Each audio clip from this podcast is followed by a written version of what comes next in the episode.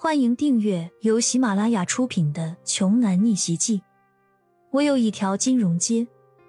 作者：山楂冰糖，由丹丹在发呆和创作实验室的小伙伴们为你完美演绎。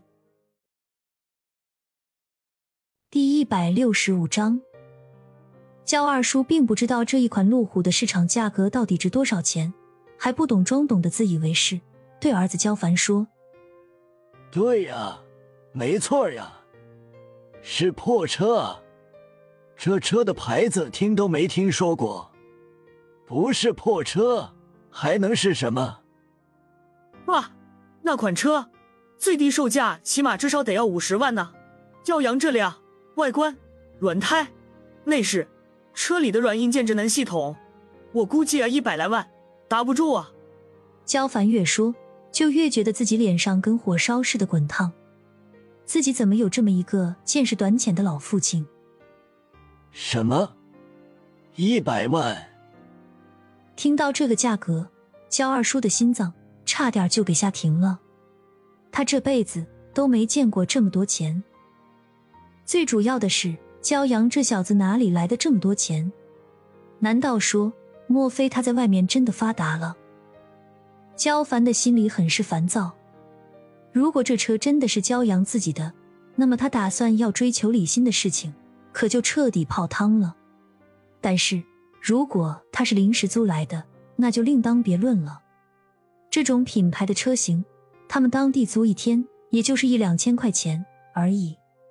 所以焦凡试探性的问道：“焦阳，这车是你买的吗？”“不是，我还没考驾照。”不会开车，焦阳说的是实话啊。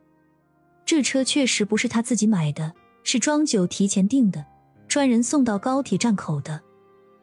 不过焦阳的这话，听到自己堂弟焦凡的耳朵里，那意思可就不一样了。焦凡松了一口气，说：“我猜也是，一个连三十万彩礼钱都拿不出手的人，怎么可能买得起这牌子的车呢？走吧，去六合酒店。”随后，所有人开始往酒店进发。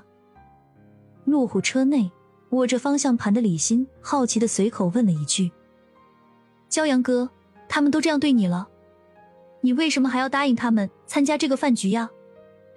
骄阳舒服的靠在副驾驶上，语气自然而平淡的回答道：“我二叔一家、三叔一家欠我的太多太多了。其实，原本我也想就这么一笔勾销得了。”但是，他们实在是欺人太甚。他们不是特别喜欢装富摆阔吗？好啊，那就我成全他们呗。那你为啥给林老打电话？这位林老绝对不是一般人。你还记不记得他的车牌号是多少来着？是五个一啊！你说他这个人能简单的了吗？我懂了，你是要通过与林老的这一层关系，又想去打你二叔和焦凡他们的脸，对吧？李欣兴奋地说：“从出发点到六合酒店一共半小时的路程，所以很快就到了目的地。六合酒店算是新县最豪华、最好的酒店了。不过在骄阳看来，也就是比新县其他家的在规模上稍微大一点而已。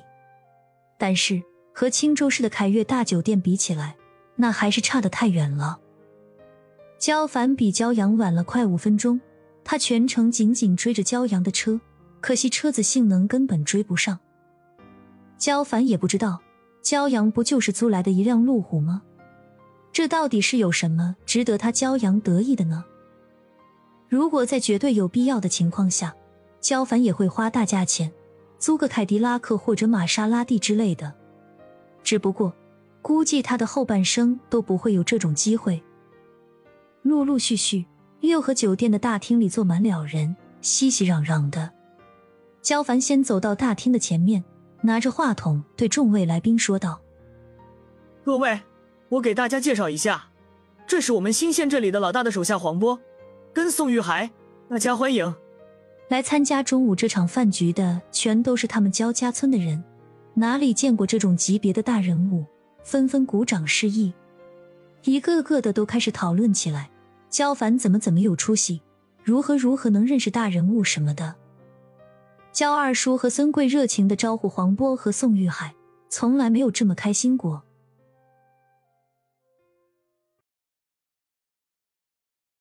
本集播讲完毕，想听更多精彩内容，欢迎关注“丹丹在发呆”。